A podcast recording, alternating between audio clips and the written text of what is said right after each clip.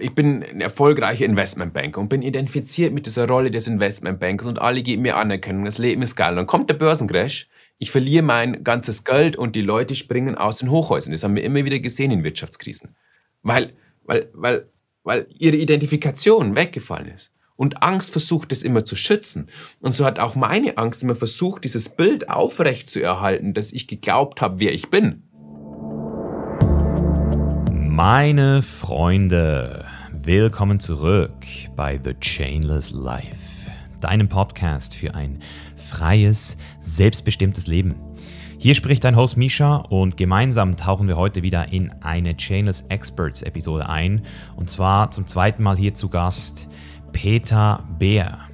Peter Bär ist gelehrter Psychologe, Meditations- und Achtsamkeitslehrer und Autor von mehreren Fachbüchern, unter anderem auch das Werk Meditation, welches ich auch nach unserem ersten Podcast-Gespräch gelesen und wirklich auch umgesetzt habe. Also seit dem Kontakt mit Peter Bär bin ich noch tiefer in meine persönliche Achtsamkeitspraxis reingekommen.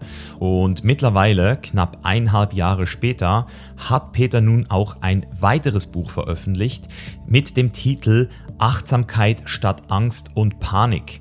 Und mit diesem Buch trifft Peter Bär wirklich ins Schwarze, denn aktuell sehen wir es auch wirklich an den Statistiken, dass immer mehr Menschen auch unter Angststörungen und Panikattacken leiden und im Allgemeinen das Thema Angst immer omnipräsenter wird in der heutigen Zeit, wo alles immer möglichst schnell passieren muss, wir auch in der Lage sind, Long-Term-Commitments durch Verträge einzugehen und dadurch daneben auch unter Druck gesetzt werden, zu leisten und immer mehr mit unserem Verstand in der Zukunft gefangen sind. Und das sind auch die typischen Gründe für Angststörungen. Und deswegen hat Peter Beer dieses Buch wirklich auch geschrieben mit der Mission, Menschen zu helfen, aus diesen Angstzuständen auszubrechen, weil er selbst Opfer dieser Angststörungen war, jahrelang unter Panikattacken gelitten hat und deswegen jetzt eben auch hier heute über dieses Thema mit mir spricht. Wir gehen neben diesen Themen natürlich trotzdem auch wieder in das Thema Achtsamkeit, Meditation, Non-Dualität hinein und verlaufen uns auch wieder in einen kleinen, schönen Deep Talk. Das heißt, du kommst auf jeden Fall auf deine Kosten,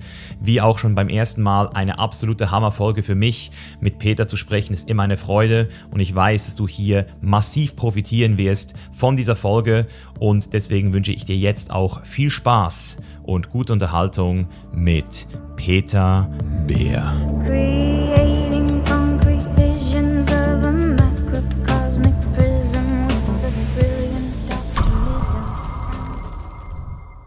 Heute geht es wirklich um, um, um nicht nur um dich, sondern um, um dein Buch, wirklich. Also ich sag's dir, wie es ist, Peter.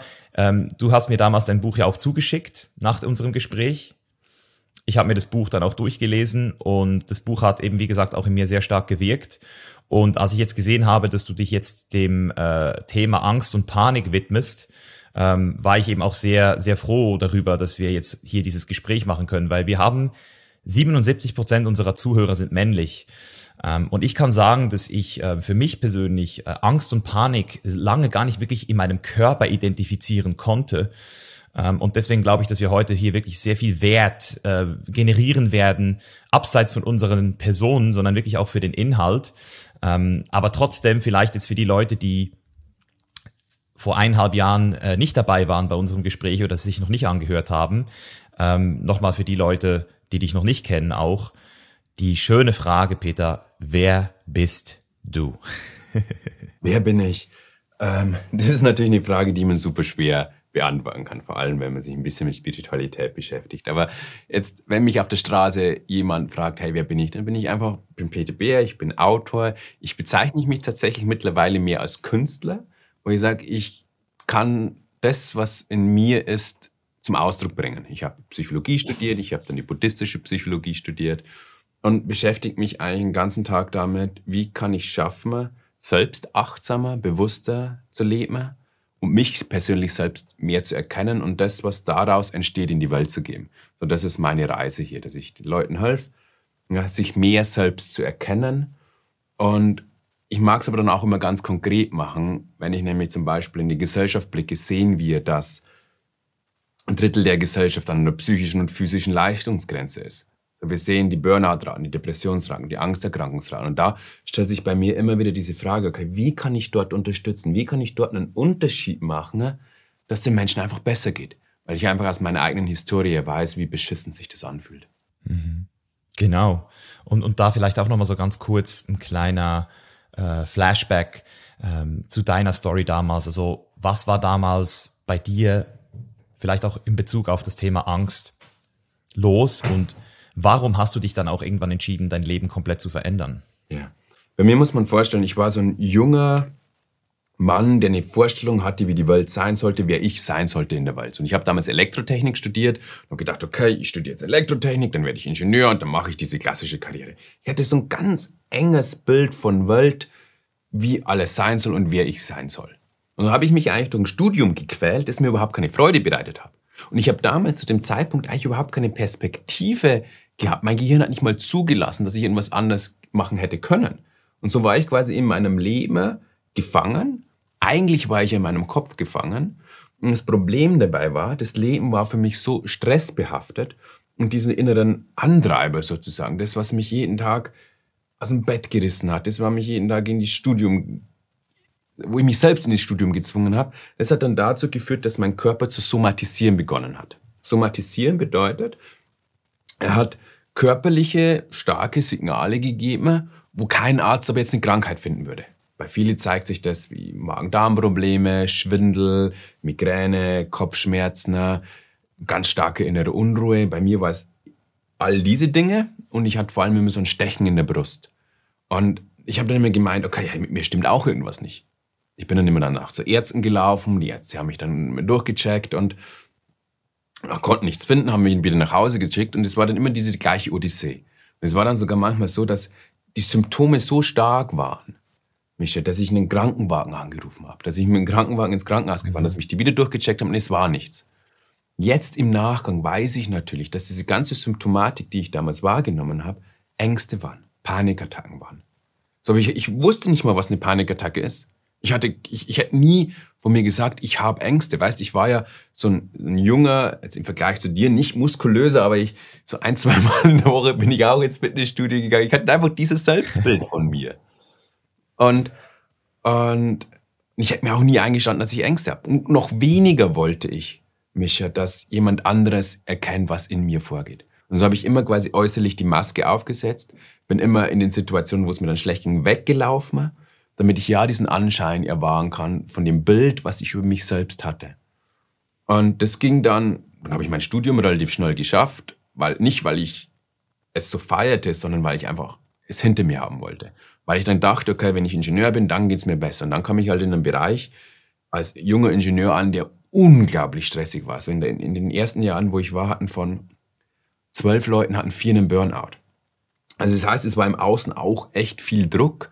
Und gleichzeitig habe ich natürlich schon diese, diese, diese Panikgeschichten, diese Unruhegeschichten alles mitgebracht, gleichzeitig mich selbst noch mehr unter Druck gesetzt, weil ich irgendeinem Bild von mir selbst entsprechen wollte, und das hat dann dazu geführt, dass ich völlig ausgebrannt bin und in einer Angsterkrankung gelandet bin. Bis an einen Punkt, wo ich wirklich jeden Morgen um 4 Uhr mit einer Panikattacke aufgewacht bin. Ich habe mich dann wieder irgendwie versucht zu, zu klarzukommen, mir das Gesicht abzuwaschen, mich irgendwie zu beruhigen, um in die Arbeit zu gehen, die die Hölle für mich war. Körperlich.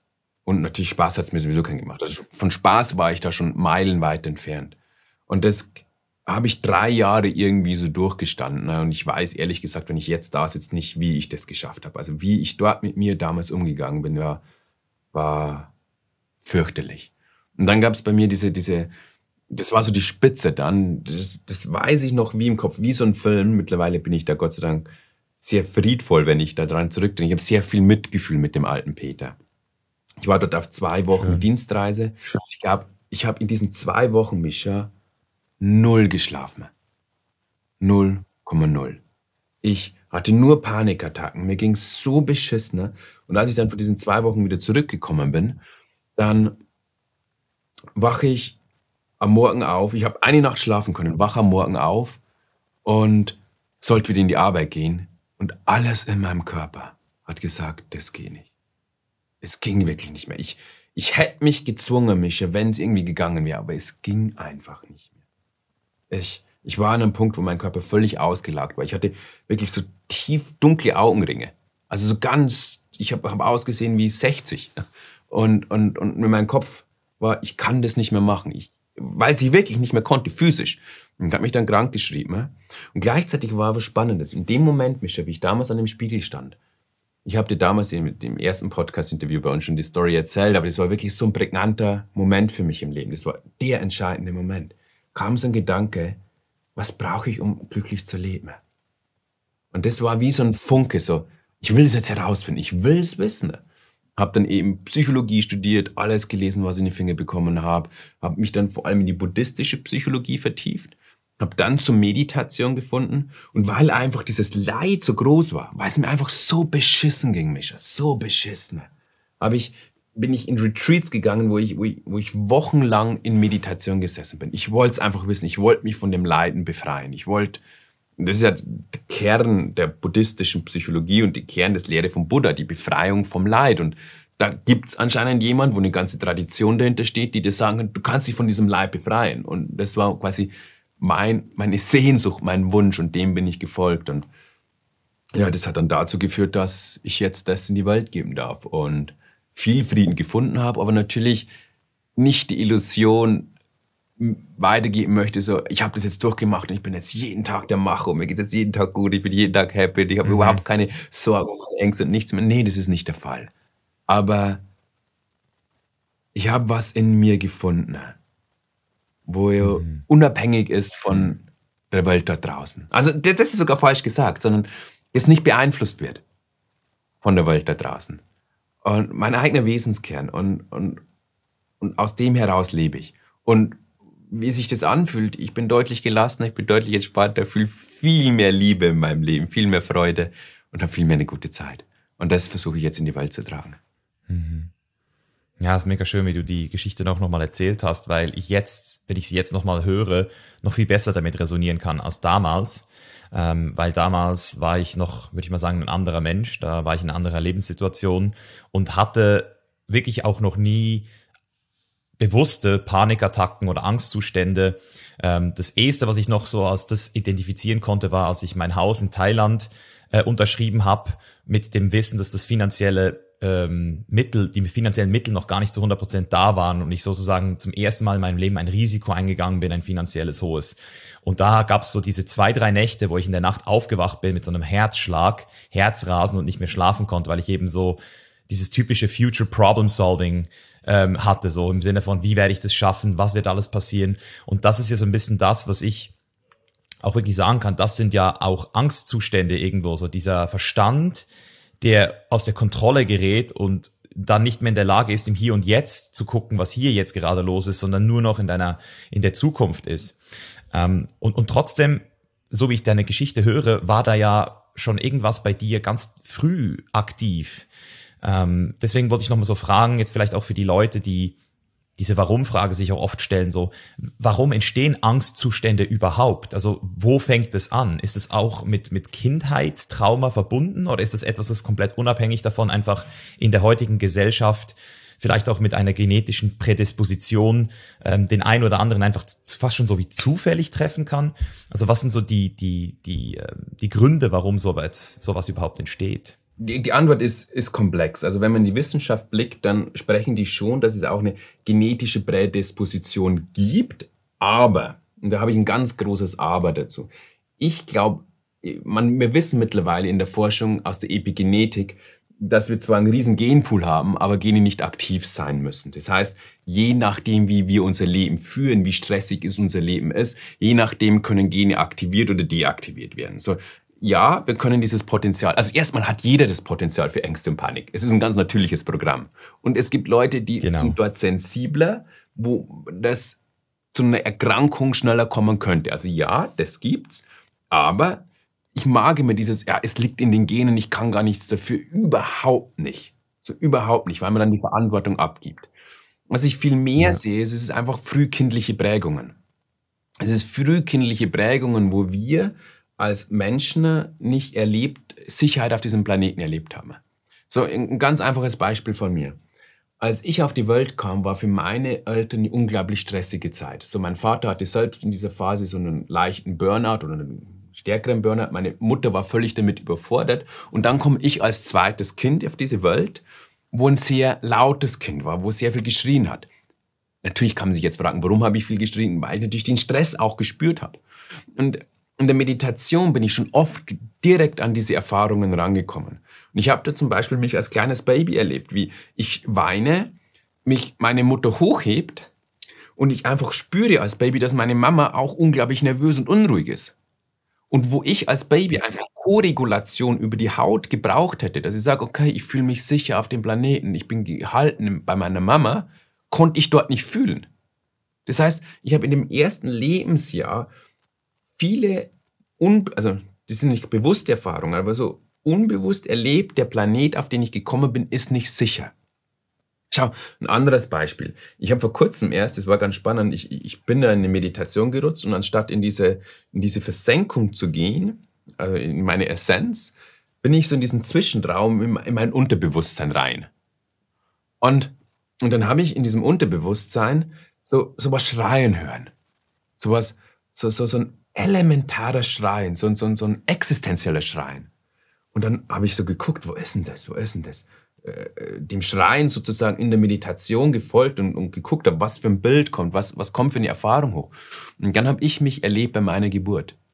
Und habe dort erlebt, wow. wie ich aus dieser Einheitserfahrung, wir haben ja als Babys Einheit, wir, wir fühlen nur Einheit. Wir sind in, im Bauch der Mama und es gibt kein Außen, kein Innen, es ist einfach diese Einheitserfahrung und eine sehr liebevolle Erfahrung. Und dann kommen wir nach der Geburt durch diesen sehr intensiven Prozess in diese Dualität. So, auf einmal bin ich in dieser Welt, ich, ich fühle nicht mehr die Einheit, ich weiß gar nichts von der Welt und und was einfach bei vielen Menschen in diesen Phasen früher passiert ist, ist nicht, das erste war nicht, ich komme zur Mama, spüre wieder die Liebe, die Sicherheit, komme über den Hautkontakt wieder, okay, ich bin hier immer noch safe, sondern das erste, was früher gemacht wurde, ist, sie wurden erstmal gemessen, sie wurden erstmal woanders hingebracht.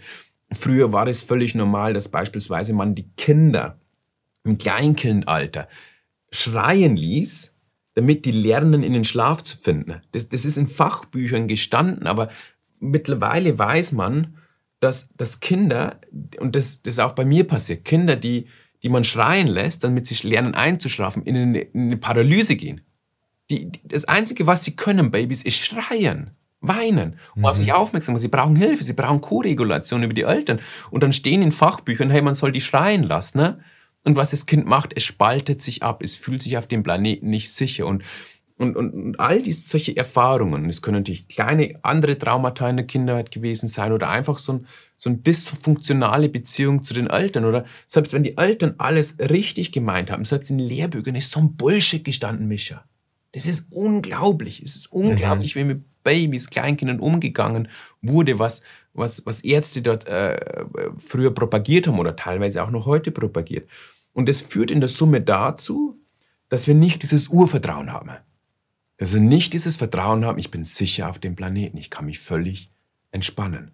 Und wir gehen dann immer mit diesem subtilen Gefühl von Angst durch die Welt. Wir haben dann das Gefühl, wir müssen alles kontrollieren, wir müssen dann äh, unsere Beziehungen möglichst festhalten, alles irgendwie auf Sicherheit aufbauen und wir sehen ja den Auswuchs in unserer Gesellschaft. Der Auswuchs ist, ist, ist ja nicht nur Angst, sondern der Auswuchs ist Kontrolle, äh, Gier, Gier. Ich häufe möglichst viel an, mhm. damit ich möglichst Sicherheit bin. All diese Dinge sind ein Auswuchs davon, dass ich mich nicht wirklich geerdet und sicher auf dem Planeten fühle. Dass ich mich nicht wirklich meinem Körper vertraue, dem Leben vertraue. Und gleichzeitig bin ich überzeugt davon, und es ist kein leichter Weg, aber ich bin überzeugt davon, dass wir als Erwachsene das lernen können.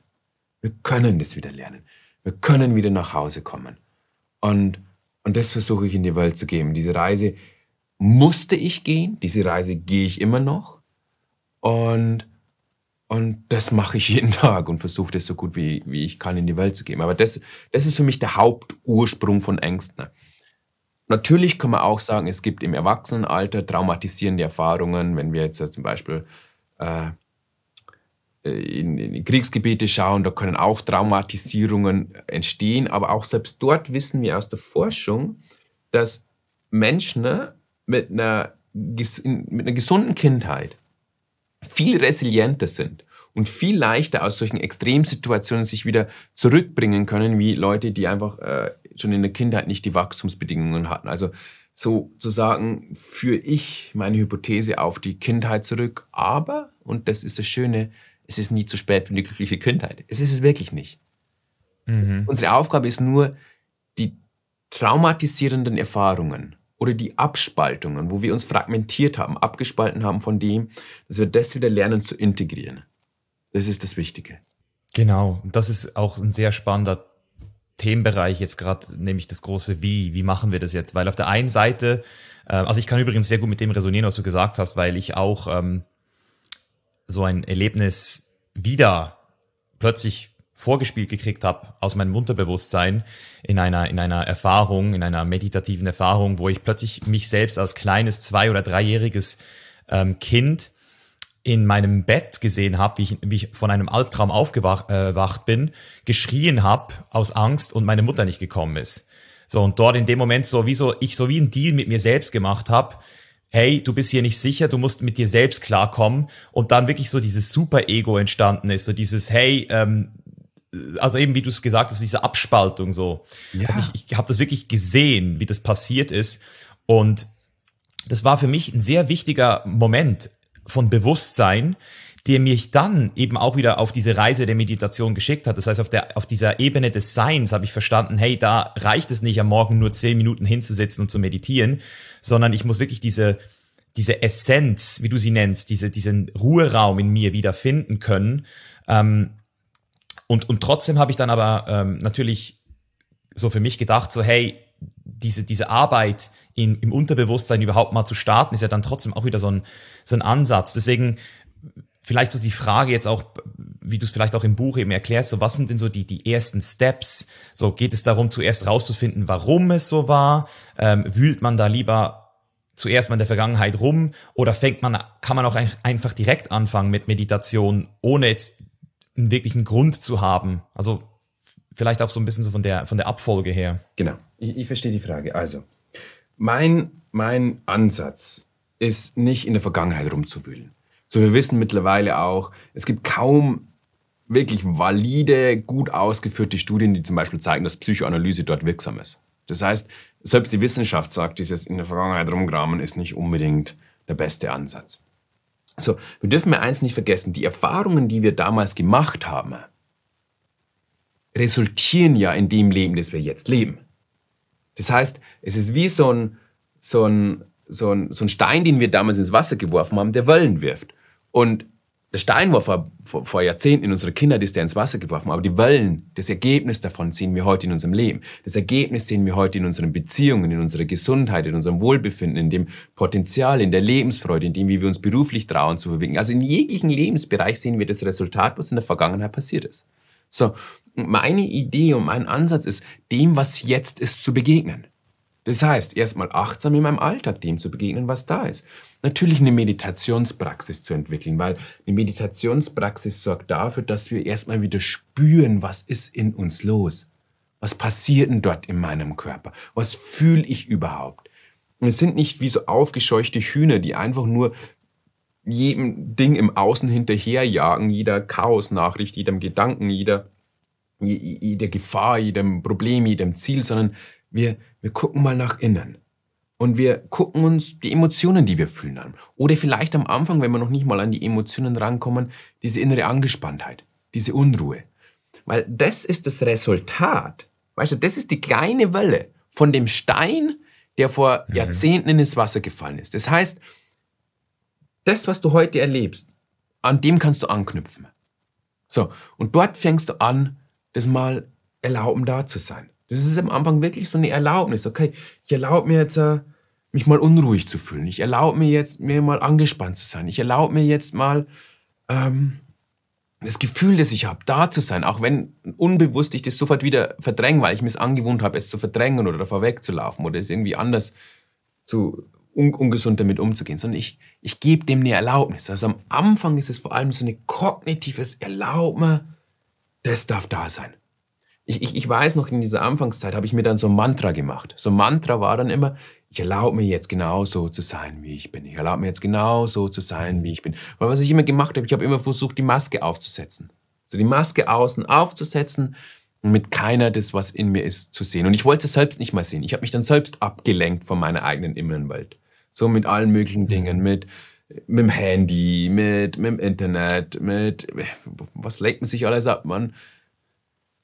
Keine Ahnung, Pornografie, was es halt nicht alles gibt. Also es gibt ja tausend Dinge, wo man sich heutzutage ablenkt von der eigenen Innenwelt. Und das erste ist es ein Erlauben, an sich öffnen. Also zu sagen, okay, ich committe mich da mal reinzugucken. Und das ist für, für viele schon wirklich ein großer Schritt. Und ja. es geht natürlich dann weiter. Weil, ähm, also das ist jetzt der Anfang und ich sage dir gleich das Ende. Ich dir gleich das, was die heilende Energie bei uns ist. Das, was heilt, Micha, ist Liebe. So. Mhm. Was dieses Erlauben, das kognitive Erlauben, in dem steckt schon so dieses erste kleine Fünkchen Liebe drin. Da steckt noch nicht die, die Essenz, essentielle Liebe, die wirklich integriert, die wirklich heilt, die wirklich, ähm, wo man wirklich dann die Dinge sozusagen wahr, wahrhaftig loslässt. Aber dort steckt schon mhm. die erste, die erste Samen mit drinnen.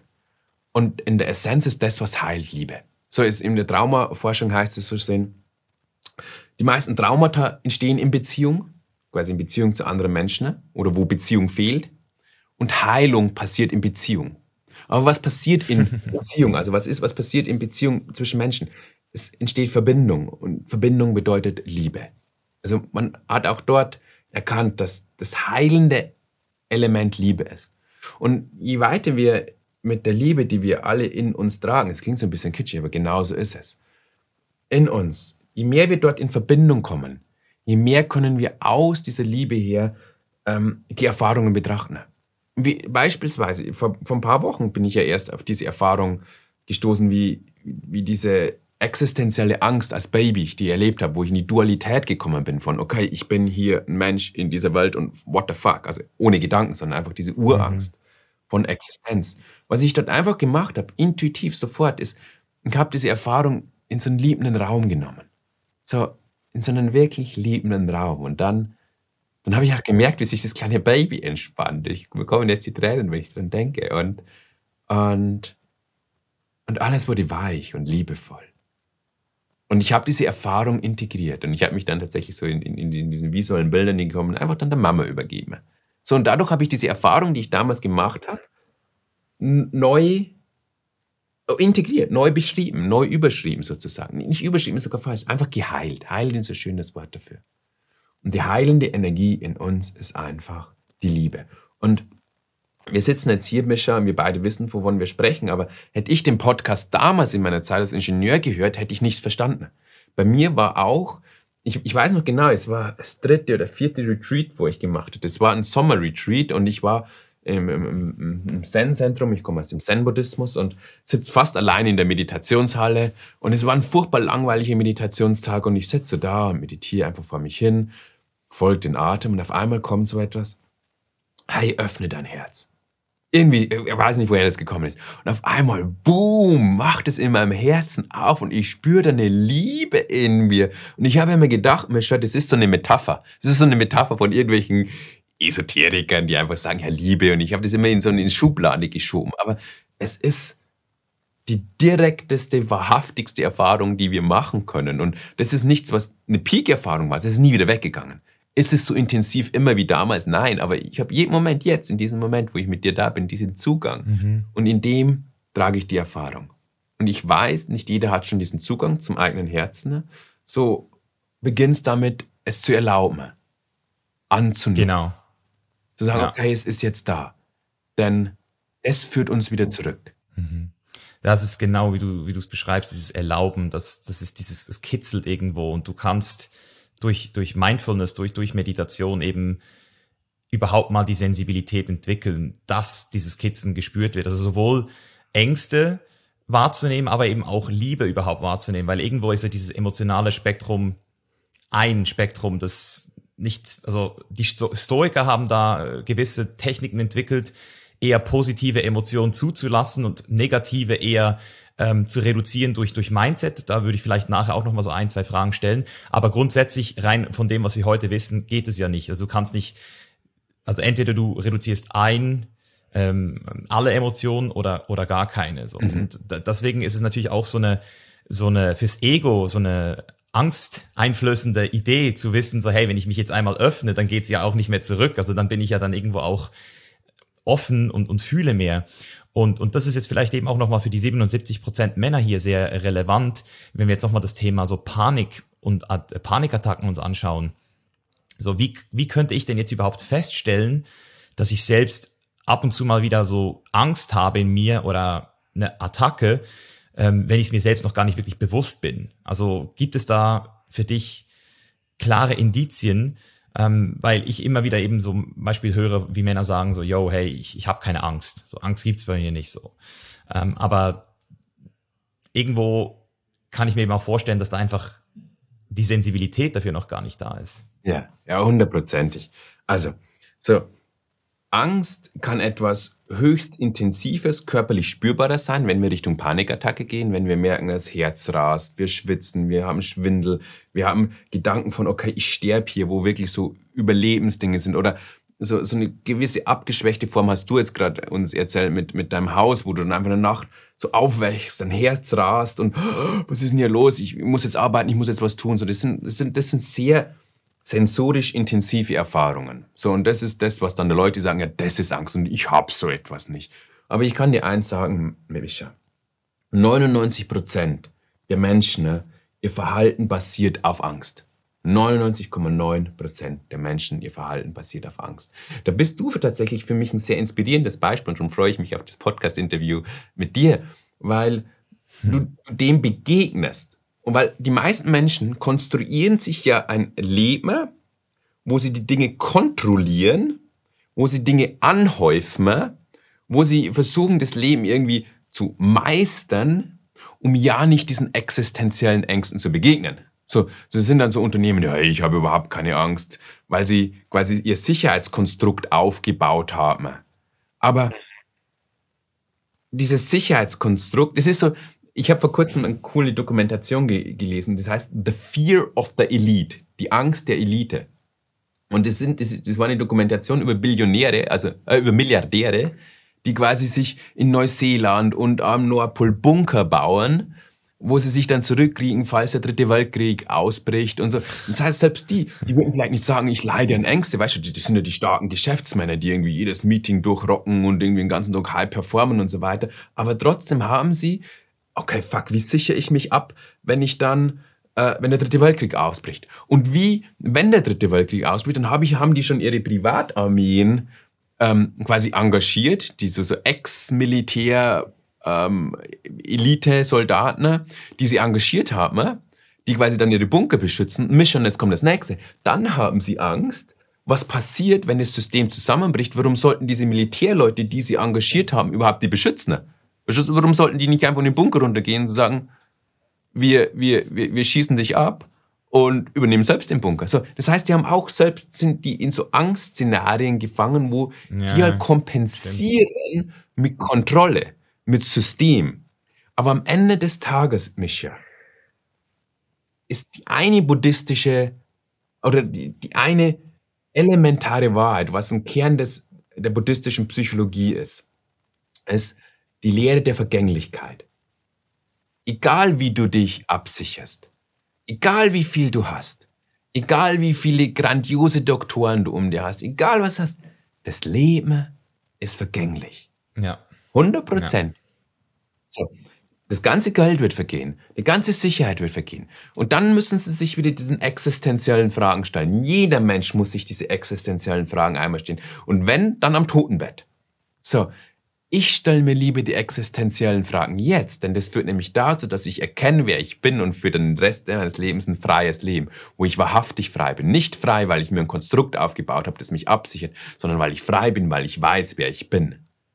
Und das ist der entscheidende Unterschied. Es hat unsere Menschheitsgeschichte immer diese zwei Gruppen gegeben. Die eine Gruppe hat versucht, die Sicherheit im Außen aufzubauen, indem sie äh, Agrarwirtschaft dann betrieben haben, indem sie territoriales Verhalten gezeigt haben, wo sie dann einfach andere Gebiete erhoben haben, mit Macht andere unterjocht haben, dann später Gesundheitssysteme aufgebaut haben, eine Ehe, alles das sind Sicherheitskonstrukte. Und es hat immer Leute gegeben, die gesagt haben, okay, ich setze mich hin und blick nach innen. So, wer ist es, der hier Angst hat? Wer ist es, der hier glaubt, dass das Leben vergänglich ist? Wer bin ich wirklich? Und wenn du die Erfahrung machst, wer du wirklich bist, dann bist du frei. Und das ist die Einladung. Mhm. Ja, ich, ich kann das sehr gut ähm, nachvollziehen, weil es gibt ja, ich würde mich zum Beispiel selbst als, als einen Strategen bezeichnen, also ich liebe es, ähm, aus, nicht aus Angst, sondern aus dem puren, ähm, wie sagt man dem, so Neugier, einfach so in die Zukunft zu denken, zu gucken, hey, was könnte so alles passieren, wie könnte sich das ergeben? Also das, das macht mir Freude. Es ist ja am Ende des Tages Excitement und Fear sind ja nah beieinander. Also entweder erlaubst du es dir oder du erlaubst es dir nicht. Vielleicht kannst du da noch mal, noch ja, mal was ja. dazu sagen. Genau. Aber, aber bei, ja. Das ist schon wichtig zu unterscheiden. Und darum habe ja. ich am Anfang gesagt, darum bist du dort eine meiner Erachtens eine, eine Ausnahme. Es gibt natürlich immer mehr, die das so leben, die wirklich sagen, hey, okay, was könnte mir Freude? Leben bedeutet ja nicht nur Angst, sondern es gibt diese zwei Pole, die, die Angst und die Liebe, die, die, die, die das, das, das, das Vergängliche und aber auch das Kreierende. So, man hat auch Lust, sich als Mensch auszudrücken, zu kreieren. Darum, darum, darum habe ich am Anfang gesagt, ich bezeichne mich als Künstler, weil ich liebe es, etwas zu kreieren. Das ist eine wunderschöne Seite. Aber ich glaube eben, dass 99 Prozent der Menschen noch nicht an dem Punkt sind, wo, wo du jetzt sprichst. Das ist mir ganz wichtig. Aber den Teil gibt's auch. Ja, das ist eben das Spannende, oder? Das ist ja, äh, auch bei mir hat das jetzt zu einer sehr spannenden Erkenntnis geführt. So, du kannst, wenn du in einem sicheren Zustand bist und dich selbst sicher fühlst und gefestigt, kannst du sehr ähm, souverän und proaktiv in die in Zukunft gucken und deine Zukunft kreieren auf schöpferischer Ebene. Aber diese Leute, die dann super strategisch sind, die sind ja dann manchmal eben auch in dem Punkt, wo sie, wie du es vorhin gesagt hast, ähm, ich könnte jetzt, wenn ich jetzt weiß, ich habe morgen um zwölf einen Flug, könnte ich mir jetzt überlegen, so, hey, was passiert, wenn ich jetzt, äh, wenn es jetzt Stau gibt? Dann komme ich, ich bin nicht eine Stunde vor am Flughafen, ich bin zwei Stunden vor am Flughafen. Und dann könnte ich mir aber auch überlegen, hey, aber es könnte ja auch sein, dass ähm, irgendwie nicht nur Stau ist, sondern dass das Auto irgendwie noch ähm, kaputt geht oder so. Dann komme ich, gehe drei Stunden früher zum Flughafen. Und dann, ja, vielleicht äh, ist der Wecker, dann stelle ich noch einen zweiten Wecker. Also man kann alles dran setzen, um irgendwie am Schluss pünktlich zum Flughafen zu kommen. Aber am Ende kann es sein, dass der Flug dann trotzdem verspätet ist und dann der Anschlussflug verpasst wird. Das heißt, wenn du wirklich ähm, immer alles durchdenken willst, bis zum bitteren Ende, alles immer durchplanen willst, dann baust du dir, wie du selbst gesagt hast, so ein Gefängnis auf Angst, auf Angst vor dem, was du nicht kontrollieren kannst. Du versuchst eigentlich das unkontrollierbare Leben ähm, abzusichern zu, und, und, und zu kontrollieren. Und deswegen finde ich das eben auch ein schmaler Grad zwischen bis wo bin ich strategisch und, und smart und vorausschauend und, und gewissenhaft und ab wann fängt es dann eben an, auch, auch chronisch ähm, störend zu werden. Also eben Leute, die sich überversichern, Leute, die alles Mögliche in irgendeiner Weise vorher schon festlegen und, und äh, wollen, oder? Und das, das ist vielleicht so auch so eine Kunst des Lebens, das für sich selbst rauszufinden, so wie komme ich da hin? Ja. Ähm, ich, ja. ich glaube, gut, äh, guter, guter Indikator ist dir. Schau, ich, ich kann ja sagen, ich habe Lust, was zu kreieren. Dann habe ich dieses Bild, diese Vision in meinem Kopf oder das Ziel in meinem Kopf. Und dann lasse ich dieses Ziel, diesen Wunsch, das, was ich habe, los und bin wieder hier in dem Moment und, und tue dann die Dinge, die mich zu diesem Ziel führen. Und bin aber im Leben, fühle mich verbunden mit dem Leben, fühle mich gut und fühle mich im Flow mit dem Leben. Anstatt ständig in meinem Kopf festzuhängen, wo ich ständig grüble und ständig drüber nachdenke. Grübeln ist eine Schutzstrategie. Eine Schutzstrategie, nicht fühlen zu müssen. So, das, und, und, dann, sind wir, dann, dann, fühlen wir uns, wir schauen hier oben aus den Augen raus, nehmen uns so in diesem Schulter-Nacken-Bereich wahr, beziehungsweise im Kopf wahr, dass dort das Ich sitzt, was, was, was, was nur eine Absorption ist von unserem Bewusstsein im Denken. So. Und ich glaube, ein guter Indikator ist, wie sehr bist du mit deinem Herz in Verbindung, wie sehr bist du mit deinem Körper in Verbindung, wie sehr kannst du aus deinem Herz heraus das Leben äh, sehen oder aus deinem Körper heraus das Leben betrachten. So, und ja, es ist ein Grad. Und ich denke natürlich auch, weißt du, ich habe ich hab, ich hab mittlerweile äh, 21 Angestellte und das ist echt hier äh, groß geworden. Es, es, bedeutet nicht, dass ich nicht meinen präfrontalen Kortex nicht nutze. Es bedeutet nicht, dass ich nicht denke. Mhm. Ich nutze den auch. Aber ich gucke immer wieder, wo, wo bin ich zu viel im Denken, wo, dass ich wieder in den Moment komme, dass ich Achtsamkeit praktiziere, dass ich statt rumgrübel auch den Tee schmecke, dass ich auf dem Weg zur Arbeit nicht ständig über die Arbeit nachdenke, sondern einfach den Weg zur Arbeit genieße. Und ich glaube, mhm. und das ist meine Überzeugung, so wahrhaftige Kreativität, wahrhaftige Schöpferkraft, dieses, das kommt aus dem, aus dem Sein heraus und nicht aus einem verkrampften Grübeln und Denken. Und für mich wäre das ein Indikator, dass es eher angstbasiert ist, wenn ich so verkrampft im Kopf bin. Ja, ja, ja, auf jeden Fall. Das, das ist auf jeden Fall ein sehr schöner Punkt, dass man das, also das Wort Grübeln, das finde ich ein sehr schönes Wort, um das nochmal so festzuhalten, dass eben die Unterscheidung zwischen kreieren aus einer ähm, fast schon so göttlichen, kreativen Energie, die auch nicht versucht, alles abzuwägen und alles immer ähm, auf, auf Chancen runterzubrechen, sondern einfach so aus diesem puren, auch wieder Liebe, für die, die, die Liebe der Kreation, fast schon ein bisschen, sich so zu verschenken. Ähm, wo ich gerne noch mal rein würde, weil du hast es jetzt schon so ein bisschen angesprochen, ähm, nämlich dieses, ich verstehe, dass alles vergänglich ist, diese Impermanenz aus dem Buddhismus. Ähm, und das ist zum Beispiel dort, wo ich zum ersten Mal so verstanden habe, dass die stoische Philosophie, die ich, bevor ich überhaupt jemals mich mit Buddhismus beschäftigt habe, war ich in der stoischen Philosophie tief drin. Und ich habe gemerkt, wie missverstanden die wird. Also, dass eben viele Leute denken, nur weil du die stoische Philosophie äh, und die Stoiker studierst, bist du dann auch stoisch. Und stoisch wird er so bezeichnen, dass Leute, die gar keine Emotion fühlen. Aber die Stoiker haben ja auch was sehr ähnliches gemacht, nämlich dieses Fear-Setting, dieses proaktive Kontemplieren von Sachen, die dir Angst machen. Also fast schon so sagen, hey, mein eigenen Tod, mir immer wieder bewusst zu machen, wie, dass ich sterben werde. Und mir hat es extrem viel gebracht damals, also dass ich angefangen habe, mich wirklich immer wieder in diese, in diese Ängste sozusagen proaktiv rein, reinzugehen. Und das ist ja komplett kontraintuitiv, wenn ich das jetzt einer Person sage, die eh schon Angst hat, ähm, das zu tun. Deswegen wollte ich fragen, wie du dazu stehst, zu dieser ähm, proaktiven Fear-Setting-Methode oder im Allgemeinen vielleicht auch zum stoischen, zu, zu, zu, zur stoischen Philosophie. Also es ist ganz spannend, was du da beschreibst, denn ich kenne es nicht aus dem Stoizismus, sondern ich kenne es aus der Psychologie und da gibt es etwas, das nennt sich Introvision. Und das nutze ich tatsächlich sehr viel und das ist genau das, was du beschreibst. So, ähm, ich habe eine Angst vor einer Sache in der Zukunft, wo ich ständig drüber nachgrübel, wo ich ständig mir irgendwie Sorgen mache für diese Sache. Und dann ist dort die Frage, was ist das Schlimmste, was passieren könnte? Und dann kommt irgendetwas, ja, ich verliere meinen Job und das ist das. Ja, was ist dann das Schlimmste, was passieren könnte? Ja, okay, wenn ich meinen Job verliere, dann enttäusche ich alle und dann liebt mich niemand mehr. Und was ist dann das Schlimmste, was passieren könnte? Ja, okay, vielleicht, ähm, ja, ich, ich verliere mein ganzes Geld, ich verliere mein Haus und dann bin ich obdachlos. Und was ist dann das Schlimmste, was passieren wird? Man kommt dann immer durch diese Introvision so Stück für Stück, Layer für Layer auf, auf einen Quell zurück und dann sagen sie mir immer solche Sachen wie, ja, ich bin dann unter der Brücke und bin obdachlos. Und was ist dann das Schlimmste, was passieren würde? Ja, ich würde mein Leben wegschmeißen und ich würde vielleicht sterben unter der Brücke allein und einsam. So.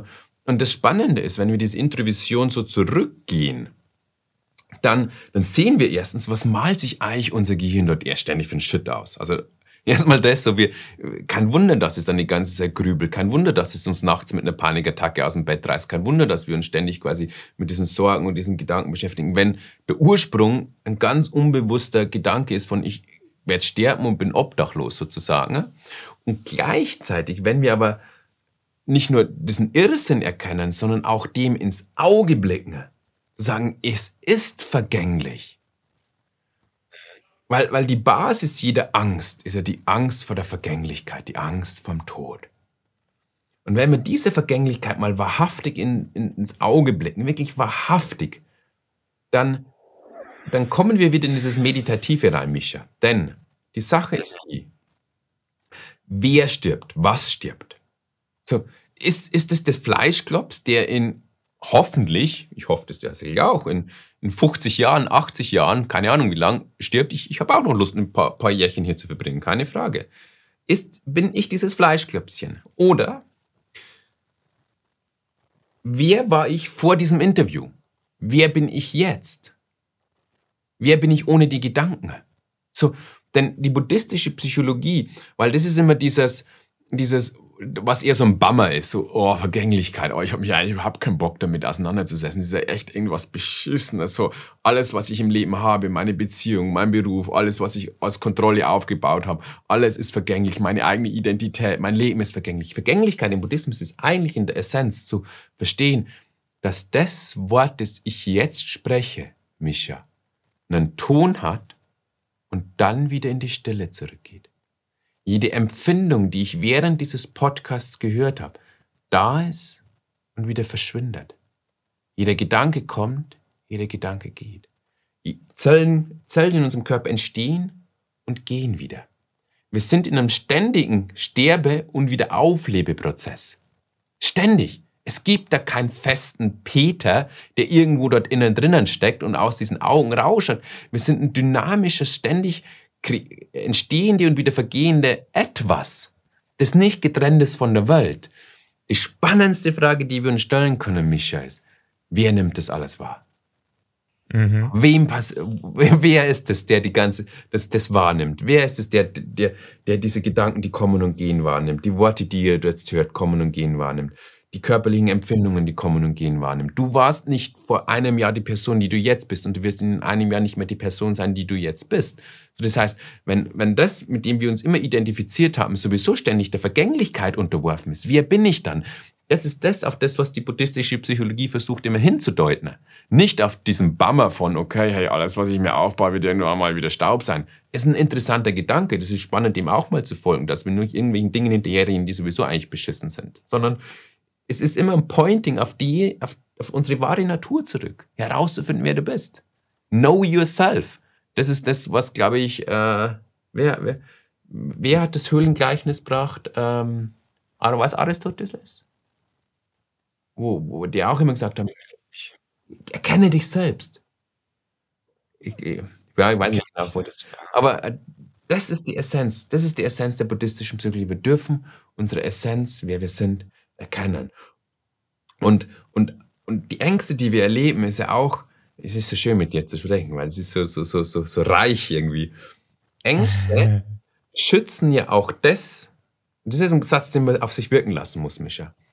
Angst schützt das, mit dem du identifiziert bist.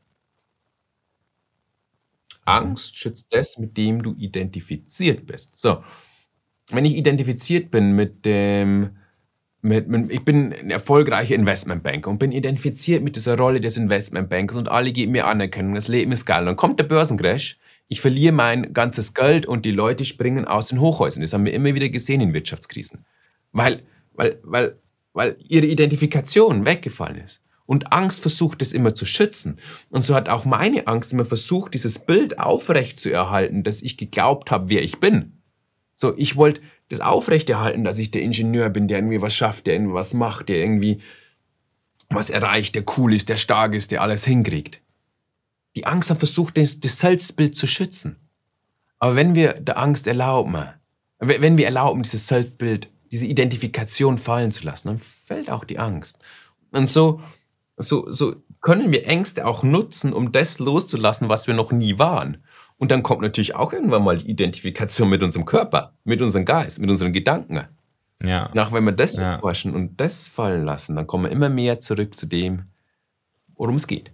Ja, und das ist scary. Also ich muss sagen, das ist scary shit. Also auf der, auf der, also das Ego hat ja überhaupt keinen Bock, sich selbst auszulöschen.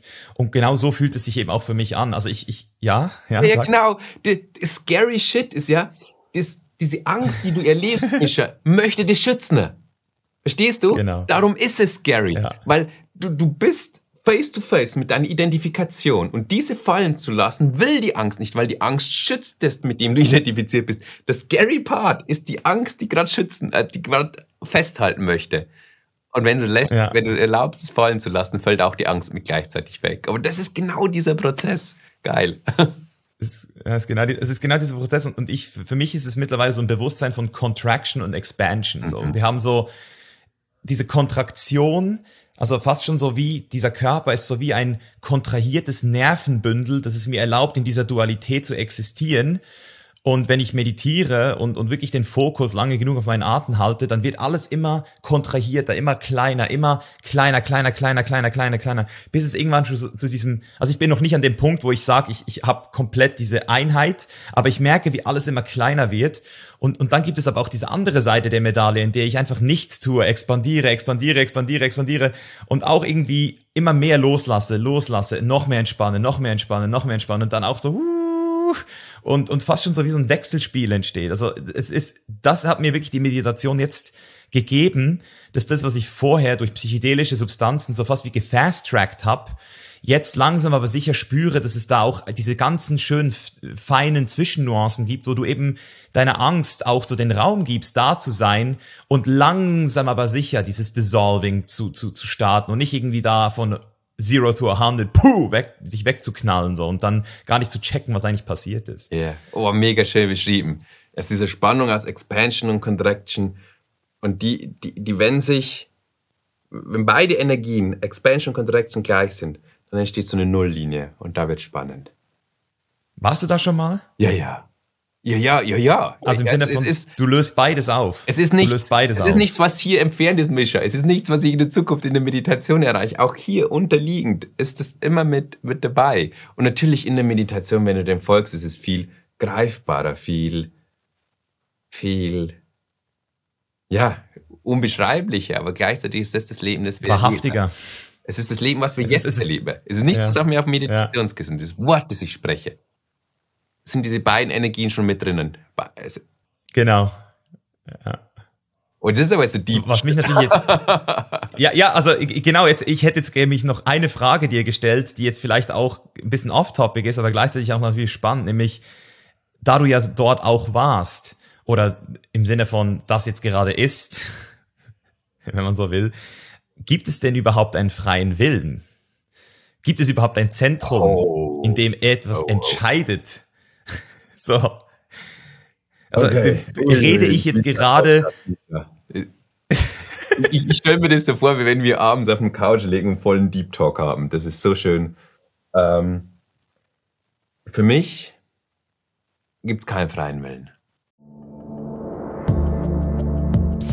Kurze Unterbrechung in eigener Sache. Du hörst einen Podcast wie diesen, hast schon unzählige Bücher über Persönlichkeitsentwicklung gelesen, aber danach gehst du wieder in deinen normalen Alltag zurück, lebst in alten Verhaltensmustern und nichts verändert sich? Kommt dir das bekannt vor? Alleine durch Wissen geschieht keine Veränderung. Was es braucht, ist Unterstützung von Menschen, die bereits das Leben leben, von dem du aktuell noch träumst. Dafür haben wir das Janus Mentoring ins Leben gerufen. Gemeinsam finden wir einen Weg, der es dir ermöglicht, deine innere Bestimmung zu finden, dein Geistesleben zu führen und endlich die Person zu sein, die du schon immer werden wolltest. Sichere dir jetzt über den Link oben in der Beschreibung oder auf chainlislife.com slash mentoring ein kostenloses Kennenlerngespräch. Wir freuen uns auf dich.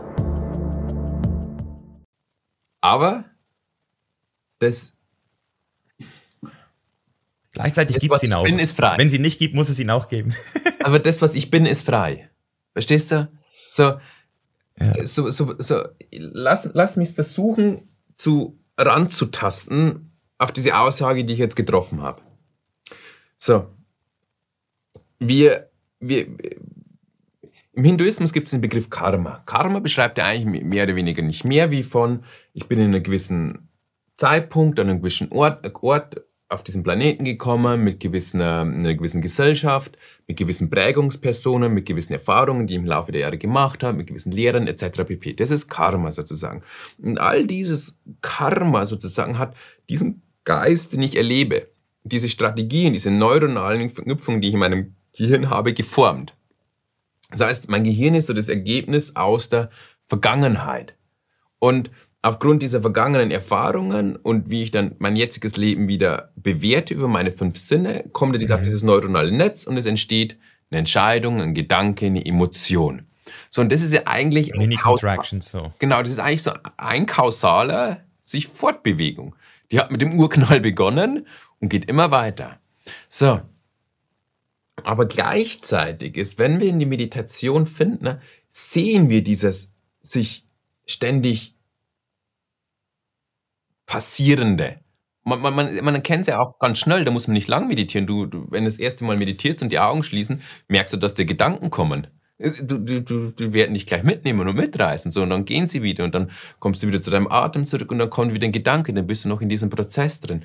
Und wenn wir dann Tiefe finden, ne, finden wir aber auch, dass, dass etwas äh, nicht unabhängig, das ist ja nichts, was, was, was, was separat, also im dualistischen Sinn ist von, von diesem, diesem Prozess. Aber dort liegt so eine gewisse Freiheit drin. In dem kann ich ruhen und sein mhm. und bin nicht in diesem Prozess. So, und, mhm. und jetzt, jetzt ist halt die spannende Frage, wenn ich jetzt sage, ich merke dieses Chaos, ich merke beispielsweise, um es mal ganz konkret, weil wir sind jetzt wirklich sehr philosophisch und sehr abstrakt, aber genau.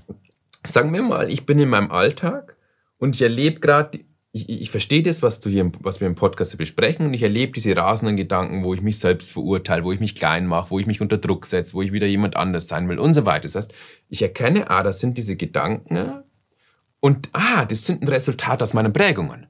Ich denke nur diese Gedanken, weil ich diese Erfahrungen gemacht habe. Die Erfahrung von, wie wir während des Podcasts schon mal gesagt haben, zu wenig Nähe als Kind, das hat der Lehrer zu mir gesagt. Der hat gesagt, ich bin ein Idiot, ich schaffe das nicht, ich kriege das nicht hin. Meine Mutter ist immer schlecht mit sich umgegangen, das habe ich mir abgeschaut äh, und so weiter. Und dann erleben wir das. Aber wir reagieren nicht drauf. Wir nehmen das an und erlauben dem mal zu sein. Und, und, und, und dann entsteht so eine gewisse Stille, wenn wir dieses Sein lassen lang genug erlauben. Und jetzt ist halt die spannende Frage, und das weiß ich nicht, ist das, was dann aus dieser Stille heraus entspringt, etwas, das ich frei wähle? Oder kommt es irgendwo anders her? Und da ist es ja nicht, mhm. und auch in dieser Ebene, Mischer, ist ja nicht unbedingt ein, ja, das bin ich, aber gleichzeitig bin es nicht ich. so, es genau. ist nicht, es ist nicht die Persona Peter Bär, die, dieses Fleischklöpschen, die die Erfahrung macht. So, du weißt, von was ich spreche. Und ich, ich, ich weiß, also ich finde es eben auch durch die Dualität löst sich die Frage auch wieder auf, weil auf der einen Seite gibt es den freien Willen nicht und deswegen gibt es ihn aber auch irgendwo. Also im Sinne von, es ist, es ist so wie eine Münze, zwei verschiedene Seiten so. Es ist, es ist immer die Frage, auf welcher, auf welcher Ebene du dich gerade befindest, weil du kannst dich ja ja. Jetzt kommt was Spannendes, Micha. Sorry, sorry, dass ich gerade. Ich finde mein Gehirn hat gerade so richtig Freude mit dir. geil, ähm, geil, ich liebe es. Ähm, die, die, die Sache ist ja die, früher hat mir diese Gedanke von ich habe keinen Frillen mega, mega Angst gemacht. Von oh fuck, wie ich habe keinen Frillen will, wer bin ich und so weiter. Jetzt bin ich mega cool damit. Ich, ich, ich, äh, mhm, ich, ich auch. Wenn du Zugang zu dem hast, wer du bist, dann hast du überhaupt kein Problem mehr, ob da ein freier Wille ist oder kein freier Wille ist. Wenn du aber völlig identifiziert bist, dann macht dir der Gedanke Angst, weil du deine ganze Kontrolle und dein ganzes Konstrukt darum aufgebaut hast. Also lässt diese Frage, ob die dir Angst macht oder nicht Angst macht, tief blicken in dich hinein. Also die, die lässt wirklich tief blicken. Das ist eine geile Frage, um. Sehr schöner Punkt. Um sich ja. zu erforschen. Sorry, ich habe dich unterbrochen, ich, äh, wolltest versuch, irgendwas sagen. Ja. Nee, nee ich, ich, merke, ich merke nur gerade, das ist wirklich, also wir müssen uns einfach einmal äh, treffen, privat, und dann einfach mal so, so ein, einfach so ein Philosophie-Talk halten, weil es ist super spannend, aber ich will natürlich trotzdem auch den Zuhörern hier jetzt nochmal so ein bisschen, äh, auch in Bezug auf dein Buch, nochmal so äh, ein paar praktikable Sachen geben. Äh, vielleicht rutschen wir nochmal ab, es kann sein.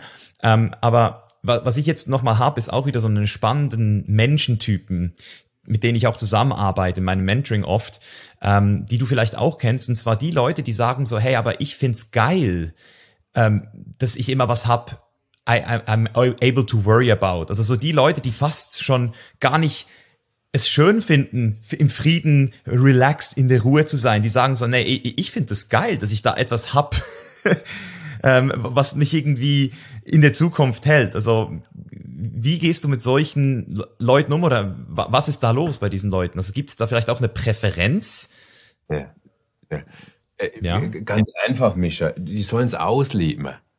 Unbedingt. Mhm. Unbedingt. Mhm. Es ist ein großer Fehler zu glauben von, ich muss jetzt nur noch meinem eigenen wahren Selbst folgen. Das ist das Einzige, was es gibt. Du kannst so viele Runden mit irgendwelchen Erfahrungen äh, geben. So, ich glaube, wichtig ist, dass wir unseren Kompass gestellt haben. So, und unser Kompass ist nicht richtig gestellt, wenn wir glauben, Happiness, Erfüllung, all das liegt im Außen. Im Geld, in allen Dingen im Außen. Dann, dann, äh, dann ist, glaube ich, unser Kompass nicht richtig gestellt. Sondern unser Kompass darf schon auf unsere Essenz gestellt sein. Aber gleichzeitig, hey, mach eine Journey und führe eine beschissene Beziehung. versuch ein Business aufzubauen, versuch dich darin zu verlieren. Do it! So, so, wenn wir das jetzt im größeren Sinne äh, betrachten, Mischa, und äh, lass uns einfach reinstarten, das stimmt mir gleich wieder ab. Ähm, dann, dann, was ich in der Meditation auch gesehen habe, ist, dass wir hier schon mehrere Runden hier waren und noch ich zumindest noch ein paar Runden machen werde.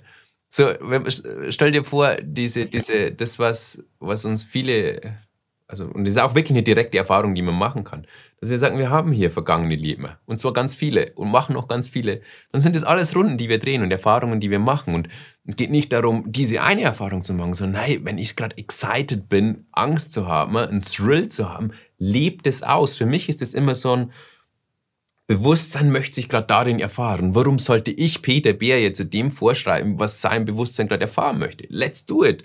Und dann genau. kommt er dadurch genau. zu irgendeiner Erkenntnis oder eben nicht. Oder er stößt an eine Mauer, wo er merkt, es geht ihm nicht mehr gut und es geht woanders hin.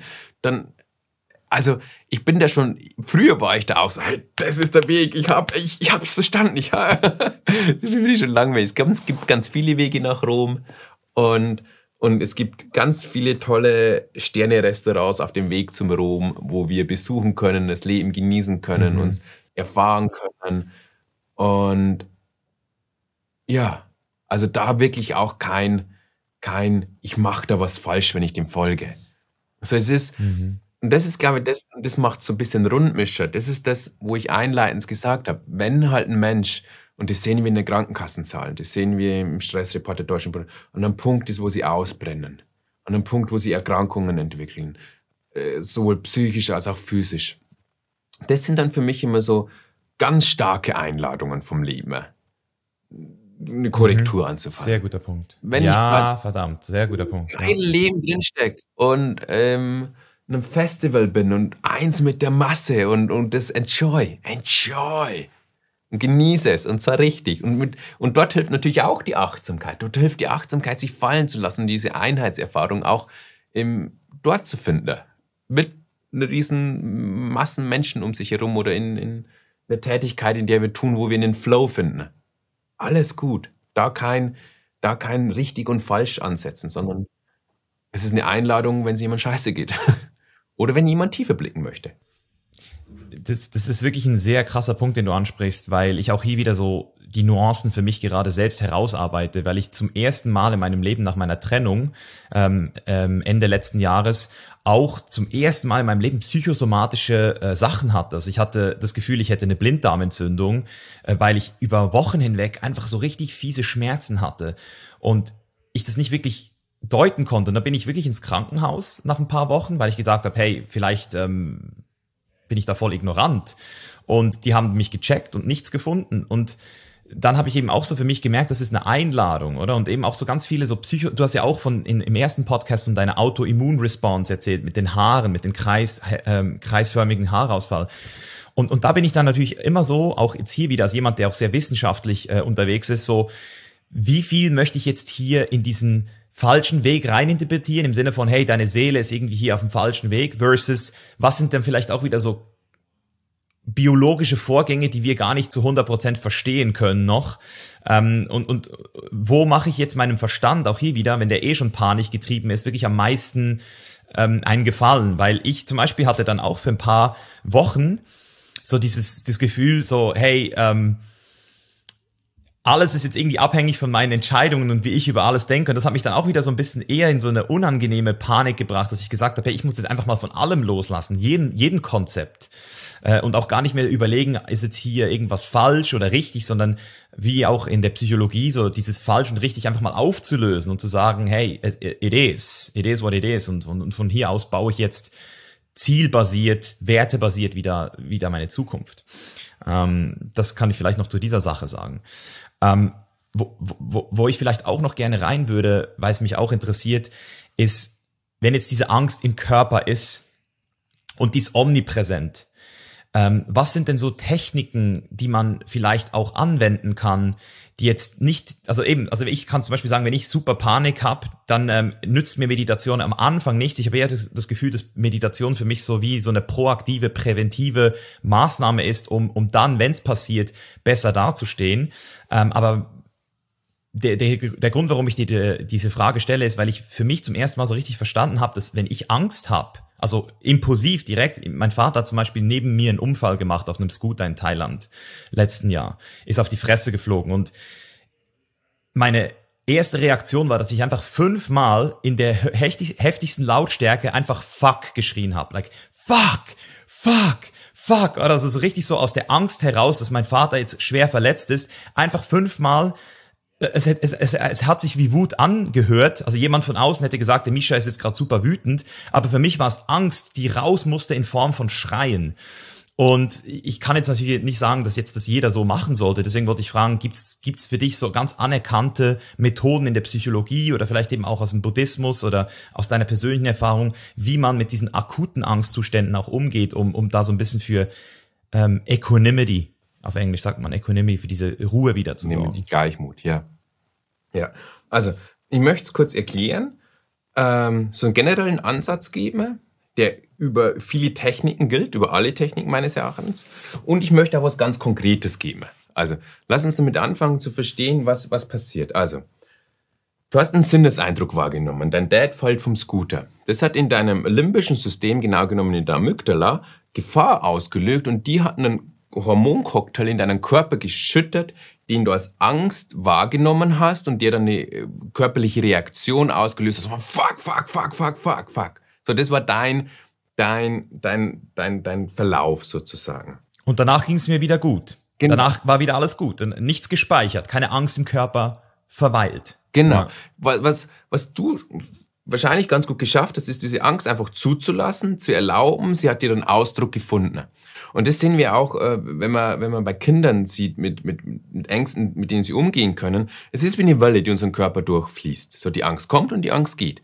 Also wenn wir in die, in die Forschung dort auch blicken, wir wissen, dass eine Emotion, gegen die wir nicht kämpfen, gegen die wir nicht, wo wir nicht ins Grübel verlieren, wo wir nicht ins Vermeiden, wo wir nicht ins Unterdrücken gehen, sondern wo wir wirklich annehmen, zulassen können, wirklich in eine völlige Annahme gehen, zwischen 50, 15 und 90 Sekunden im System sind. Das heißt, eigentlich wäre die Emotion an sich, und das gilt jetzt nicht nur für Ängste, sondern für alle anderen Emotionen, eine relative Welle, die immer zwischen 15 und 90 Sekunden in unserem System ist. So, der Grund, warum die meisten Menschen ihre Ängste viel länger erfahren, ist, weil sie in diesen Momenten, wo sie kommt, diese verdrängen also sie, sie, verdrängen sie physisch, indem sie sich anspannen. Das ist der Grund, warum alle immer verspannte Nacken, verspannten Körper haben. Sie laufen davor weg, das heißt, sie wollen dir nicht begegnen, weil sie dann zwar kurzzeitig eine Erleichterung zwar fühlen, wenn sie weg sind von der Situation, aber das Gehirn hat sich einfach gemerkt, ah, das ist eine Gefahr und es wird die Angst immer wieder bringen. Oder sie, sie gehen ins Grübeln, das machen auch ganz viele, dass sie so einen analytischen Geist gehen, um ja nicht fühlen zu müssen und all diese Vermeidungsstrategien. Rationalisieren. Genau, rationalisieren. Die, die, die halten die Emotion fest. Das heißt, die generelle mhm. Antwort, die die Neurowissenschaft gibt, die äh, moderne psychologische Strömungen gibt und die die buddhistische Psychologie gibt, ist die gleiche, und zwar diese annehmende Haltung. Jetzt könnte man noch eine ganz eine Stunde darüber reden, wie Annehmen funktioniert, weil es hat auch ganz viele Layer und hat ganz viel damit zu tun, dass wir innerlich weich werden lernen. Annehmen, uns entspannen lernen. Diese, diese, diese, diese, diese körperliche Empfindung, was Angst ist, wahrnehmen lernen, da hilft Meditation beispielsweise, und zulassen lernen. Das ist ein kompletter Prozess. Weißt du, weil meine intuitive Response früher war, oh, ich muss es wegdrücken. Eine kleine Angst kommt, ich möchte es weg, ich will es nicht haben, ich laufe weg. So, ich musste wirklich über Monate und Jahre lernen, diesen unterdrückenden Impuls zuzulassen. Und, und darum beginnt es auch mit dem Erlauben. Okay, ich erlaube es, dass es jetzt da sein darf. Ich erlaube diese Welle zu fließen. Und je besser wir in der Lage sind, diese Welle fließen zu lassen, desto schneller sind wir wieder in unserer Homöostase, in unserer, in unserem, in der Ausgeglichenheit. Und dort hilft natürlich Meditation, einfach um eine Basis zu schaffen, aber gleichzeitig hilft ihm Meditation auch, Meditation ist ja auch ein Loslassprozess und gleichzeitig hilft es auch, diese Dinge genauer wahrzunehmen, also mehr Klarheit im, in der Innensicht. Verstehst du? Mhm. Das sind jetzt Sehr alles solche gesagt, Dinge. Ja. So. Das ist die Grundlage, die wir dort verstehen wird. Lass uns dann schauen, was es für Techniken gibt, wenn ich wirklich Techniken will. Und da kommt es natürlich auch eine Situation drauf an. Wenn ich jetzt merke, ich, ich habe so ganz starke innere Unruhe. Also es ist nicht so ein Unfallbeispiel, weil ich glaube nämlich, mich schon gerade in Unfällen oder wenn, wenn ein Auto auf mich zurast, die meisten intuitiv reagieren, die Angst kurz zulassen können und dann sich wieder alles reguliert. Ich glaube, die, die schlimmeren Ängste sind die, die, die so subtil entstehen, wo, wo, wo wir durch Grübeln festhalten, wo uns mhm. in der Nacht unser Unterbewusstsein rausreißt aus dem Schlaf und mit Herzrasen begrüßt, um zu sagen, arbeite jetzt. Was wir dort machen können, ist zum Beispiel, gerade zu Beginn, ist es, diese Dinge in Bewegung zu bringen. So, und es gibt aus dem äh, also im ganzen alten buddhistischen Yoga gibt es eine ganz coole Übung. Und zwar ähm, in Bewegung kommen. Also quasi Angst ist ja auch eine Energie, die im System ist, die, die, die auch abgebaut werden darf. Evolutionär haben wir ja gekämpft oder geflüchtet. Das heißt, wir waren evolutionär in Bewegung. So, Bewegung mhm. hilft, Emotionen zu verarbeiten. Und eine meditative Bewegung hilft noch mehr Emotionen zu verarbeiten, weil es auch den Geist beruhigt. Und eine coole Übung ist beispielsweise, ich, ich gehe und wenn ich mit dem linken Bein auftrete, sage ich S, rechtes Bein ist, linkes Bein gut. Rechtes Bein Pause. Also quasi S ist gut, Pause. Es ist gut. Es ist gut. Es ist gut. Wie so ein Mantra in meinem Kopf. Ich synchronisiere das mit den Schritten, weil das macht was in meinem Gehirn, wenn ich das mit dem Rhythmus synchronisiere. Das ist der Grund, warum viele ähm, schamanische äh, Traditionen trommeln, also wir haben was Rhythmisches, mhm. wir haben was Bewegendes, wir haben was Kognitives, wo er einfach sagt, es ist gut. Und gleichzeitig, also das heißt, unser Geist ist mit etwas beschäftigt, anstatt ins Grübeln sich zu verlieren, anstatt sich in Horrorszenarien zu verlieren. Und dann in den Körper einfach zulassen, so, es ist gut. Und dieser Satz, es ist gut, ist eine erlaubende Komponente. Und das ist so eine, das ist eine echt machtvolle Übung, wo ich dann einfach sage, die kann ich nutzen. Ne? Und dann gehe ich, es ist gut. Es ist gut. Es ist gut. Es ist gut und gehe so. Oder wenn ich sogar wirklich viel Energie, laufe ich sogar, also mal wirklich ins Laufen kommen. Die Übung macht auf ganz vielen Ebenen einen ganz großen Unterschied im eigenen System. Ähm, oder ich bin sicher. Also wo immer drei sind, drei, drei sind, ja. ich bin ja. sicher. Ich bin sicher. Und der, das vierte ist die Stille, das nochmal einmal auftreten, so, so eine Bestätigung dessen.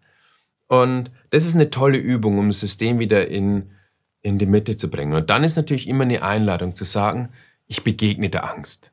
So, ich begegne der Angst, indem ich dann still werde und zu sagen, wie fühlt sich so eine Angst körperlich an? Ist da ein Kribbeln in der Brust? Ist dort eine Enge? Ist dort eine Unruhe? Ist dort. Weißt du, es, es hat ein physisches Äquivalent, dass ich dieses physische Äquivalent erforsche, erlaube und damit Frieden finde. Und wenn wir mit unserem Kopf in den Körper gehen, dann kommen wir auch wieder vom Grübeln weg und vom Denken weg und sind an dem, wo die Emotion sich ausdrückt und die Emotion kommt dann und die geht. Und wenn wir die Welle surfen, dann kommen wir wieder in den Frieden. Und das ist etwas, das wir praktizieren dürfen. Über Monate und über Jahre. Und über unser ganzes Leben. Aber gleichzeitig ist es etwas, was uns nicht, von, nicht nur von der Angst befreit, sondern es gilt für alle anderen Emotionen. Ich glaube, Traurigkeit, Scham, Schuld, Wut, Aggression, Gier, irgendwas ist. Oder gleichzeitig ist bei mir auch diese, diese annehmende, hingebende Haltung gegenüber schönen Emotionen haben, dann hat man so das Gefühl, dass sich die so ausbreiten, intensivieren. Und von dem her ist es das wert, diesen Prozess zu gehen. Ja. Und ich habe mich oft auch mit Ängsten einfach in, ja, sehr, sehr oft mit Ängsten in die Meditation begeben und dann diese einfach dort in der Meditation mit viel Klarheit und Stabilität, mit dem, das, was wir in der Meditation kultivieren, zu begegnen.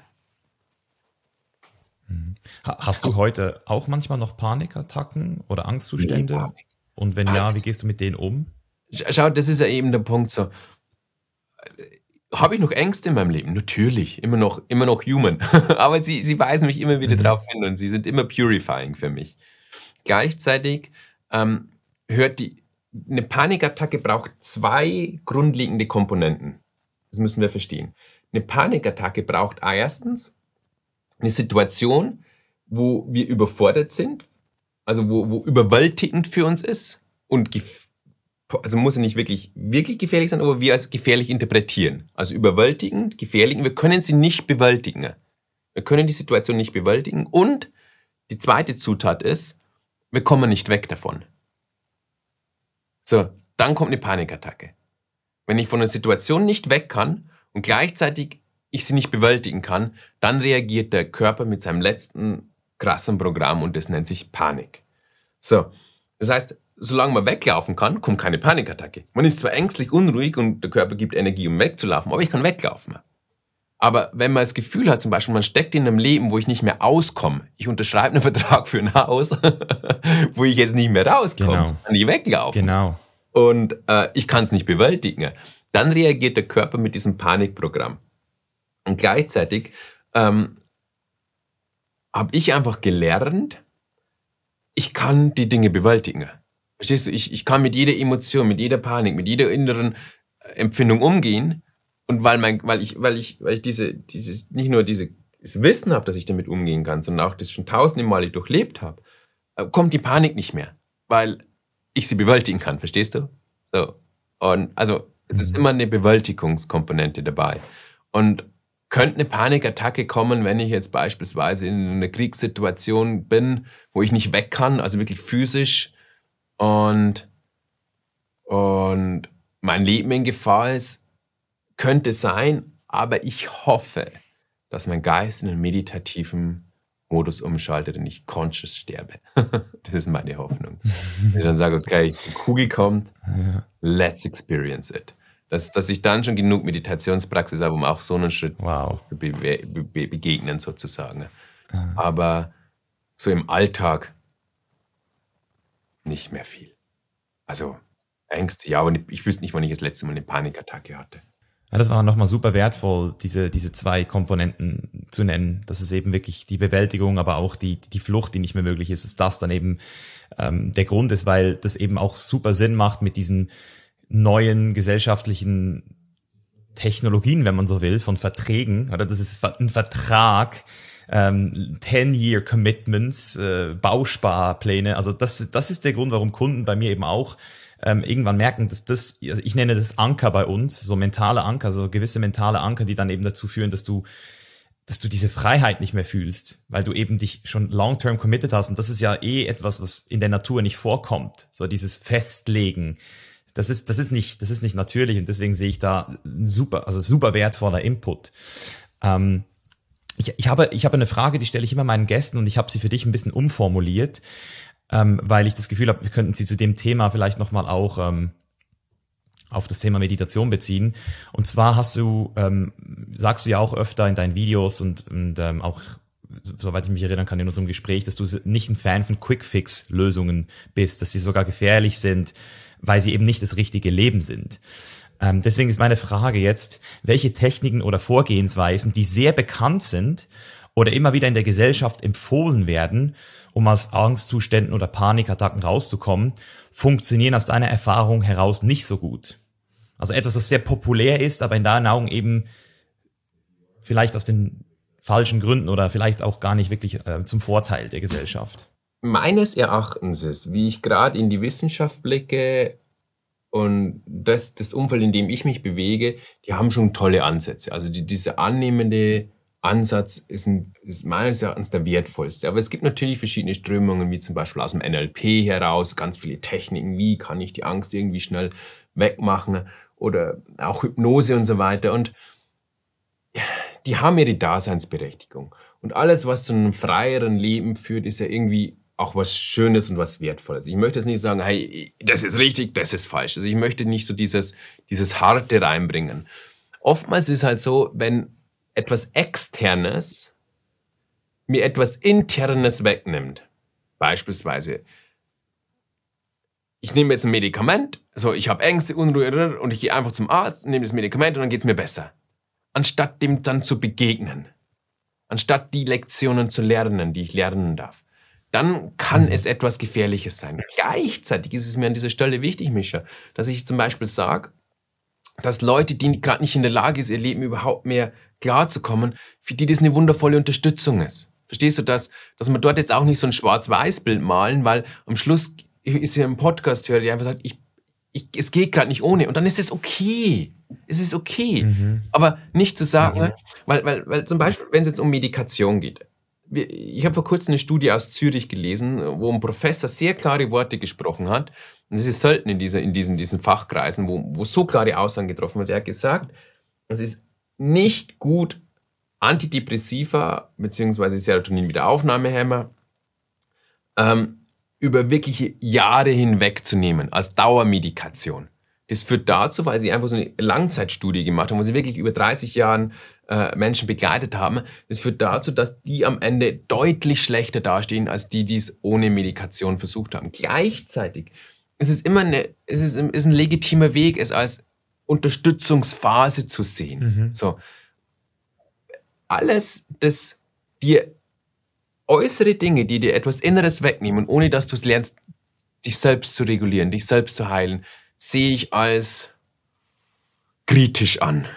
Verstehst du, was ich meine? Ja. Äh, äh, habe ich die verschiedenen Layer 100%. einigermaßen irgendwie darstellen können, dass, dass es nicht ein Schwarz-Weiß ist, wo sich der eine verurteilt wird und sagt, okay, ich muss jetzt alles durchstehen und, und, sich dann völlig verliert und, und, und, und, und, und gar nicht mehr klarkommt, sondern hey, wenn es gerade für dich okay ist und wirkt, tu es, aber vergiss nicht, auch dann wieder nach innen zu schauen, um dir Zeit für dich zu nehmen, Zeit für Heilung, Zeit für Erkenntnis. Ich, ich habe dazu sogar ein sehr gutes Beispiel von Jordan Peterson, der das ja selbst erlebt hat, also selbst als klinischer Psychotherapeut ähm, in dieser Phase war. Seine Frau hatte, glaube ich, Krebs, ähm, sehr viele Sachen sind da passiert und der hatte ja auch einen Entzug in Russland dann am Schluss. Und er hat es so erklärt, dass diese Medikamente, die helfen dir kurzfristig, aber wenn du dann die Ursache nicht ähm, erkennst und entsprechend eben auch die Sachen machst, die notwendig sind, um an der Ursache zu kämpfen, dann regulierst du dich immer wieder auf diesen Baseline-Angstzustand zurück, trotz der Medikation. Das heißt, du musst deine Dosis erhöhen. Und wenn du dann irgendwann äh, mit einer erhöhten, noch erhöhten, noch erhöhten Dosis das wieder wegmachen willst, sagen wir jetzt, jetzt will ich weg von den Medikamenten, dann kommst du überhaupt nicht mehr klar, weil, weil die Angst dann noch viel größer ist im Verhältnis, weil du eben immer wieder mit diesem, mit diesem Medikament nachgeholfen hast. Das heißt, dann kommst du wirklich in diesen Bereich, wo es überhaupt nicht mehr geht. Das heißt, das ist, glaube ich, das Gefährliche, dass man wirklich dann diese, diese Medikamente, wie du selbst gesagt hast, langfristig nimmt, die Ursache nicht äh, erkennt und dann ähm, der Sache nicht mehr begegnen kann. Also hier sind wir wieder bei diesem Thema Angstzustände. Dann kommt man der Sache gar nicht mehr, man hat das Vertrauen in sich selbst komplett verloren dann. Ja, man gibt die Macht nach außen. Die Themen sind ja meistens nicht weg. So, die genau. Themen sind ja meistens nicht gelöst. So und, und, und, und, und darum dürfen wir uns diesen Themen stellen. Mhm. Und, und auch wenn man jetzt sagt, okay, es ist ja ein Thema im Außen und ich habe das dann irgendwie bewältigt durch Medikation, das ist oft einfach der Fall, wo man dann einfach sieht, okay, ich, keine Ahnung, ich habe ich hab draußen eine Trennung, ich schmeiße mir den Serotonin-Wiederaufnahmehemmer ein, äh, dass ich meinen Serotoninspiegel erhöhe und dann verliebe ich mich wieder, ich habe einen Traumpartner, okay, ich kann ihn wieder absetzen, aber dann kommt die nächste Krise. Dann, und wir haben nichts gewonnen, weil wir nicht die Kompetenz in uns entwickelt haben, selbst mit uns umzugehen. Weil das Leben ist eben Vergänglichkeit. Und alles, was da ist, wird irgendwann mal vergehen. Und das, das, das ist was höchst Befreiendes, wenn wir uns damit tatsächlich ernsthaft auseinandersetzen. Yes. Und das machen die Leute, indem sie sich jetzt dein Buch holen, hoffe ich doch, wenn sie sich jetzt angesprochen fühlen ich gehe davon aus, dass du da in diese, also ich habe jetzt noch nicht in, in alle Sachen reingeguckt, aber im ersten Buch hast du ähm, auch viele Meditationen drin gehabt, äh, die ich mir auch gegeben habe. Das sind wahrscheinlich auch wieder ein paar deiner ganz mhm. äh, speziellen Meditationen sind auch wieder drin. Das heißt, du hast nicht nur die Theorie, sondern eben auch wieder etwas, was du direkt machen kannst und umsetzen kannst. Ja. Ja, das ist tatsächlich mir immer wichtig. Ich, ich, ich, ich lieb's. Ich, war gerade so schön mit dir, dieses Philosophieren und da in solche Welten reinzuzagen, weil es was höchst Kreatives ist und was Schönes ist. Aber gleichzeitig mache ich es, weil ich, weil ich es Leiden der Menschen mindern möchte und dort unterstützen möchte. Und da versuche ich immer ganz konkret zu werden, wo ich sage, was kannst du wirklich konkret tun, um dein Leben zu verbessern? Und das versuche ich äh, eben auch über geführte Meditationen, über ganz spezielle Techniken und so weiter, dass einfach die Leute etwas an der Hand haben, wo sie auch wirklich Leben verbessern werden können. Ja, mega schön und auch eben deine Mission mit dem Buch sehe ich total ein, dass du sagst, hey, das braucht die Welt jetzt gerade ähm, und dass du da das Calling hattest, da nochmal an so einen Prozess zu gehen, äh, weil ein Buch zu schreiben, das ist nicht ohne, das wissen wir jetzt, glaube ich, beide auch. True, true. Deswegen, ähm, ja, vielen Dank für deine Arbeit, Peter, dass du hier dir die Zeit genommen hast, ähm, diese Themen auf der buddhistischen Meditationsseite, aber eben auch wieder mit den psychologischen Hintergründen zu erklären. Das macht es für mich sehr stimmig, immer wieder dir auch zuzuhören und war mega schön. Und ich, ähm, ja, ich gratuliere an dieser Stelle auch nochmal zum Bestseller-Titel. Dankeschön, danke dir, liebe Mischa. Vielen lieben Dank, dass ich hier sein darf. Hey, bevor du jetzt abhaust, eine wichtige Frage. Hast du durch diese Episode in irgendeiner Weise Mehrwert für dich generieren können oder hat sie dich unterhalten oder zu neuen Erkenntnissen gebracht? Dann tu mir eingefallen und gib mir 15 Sekunden deiner Zeit und bewerte den Chainless Life Podcast jetzt in deiner App mit einer 5-Sterne-Bewertung. Ob das Apple Podcast, Spotify oder eine andere App ist, spielt keine Rolle, aber dein Support zählt, denn Support ist kein Mord. Ich bedanke mich jetzt für jeden, der sich diese 10 bis 15 Sekunden genommen hat und wenn du mehr über unseren heutigen Gast, über mich oder The Chain is Life erfahren möchtest, dann check auch unbedingt die Links in den Show Notes ab. Dort findest du nämlich unter anderem auch einen Link zu unserem neuen Freiheitstest, in dem du innerhalb von 7 Minuten herausfinden kannst, wie frei du wirklich bist. Besten Dank und wir hören uns nächste Woche wieder. Dein Mischa. Peace out.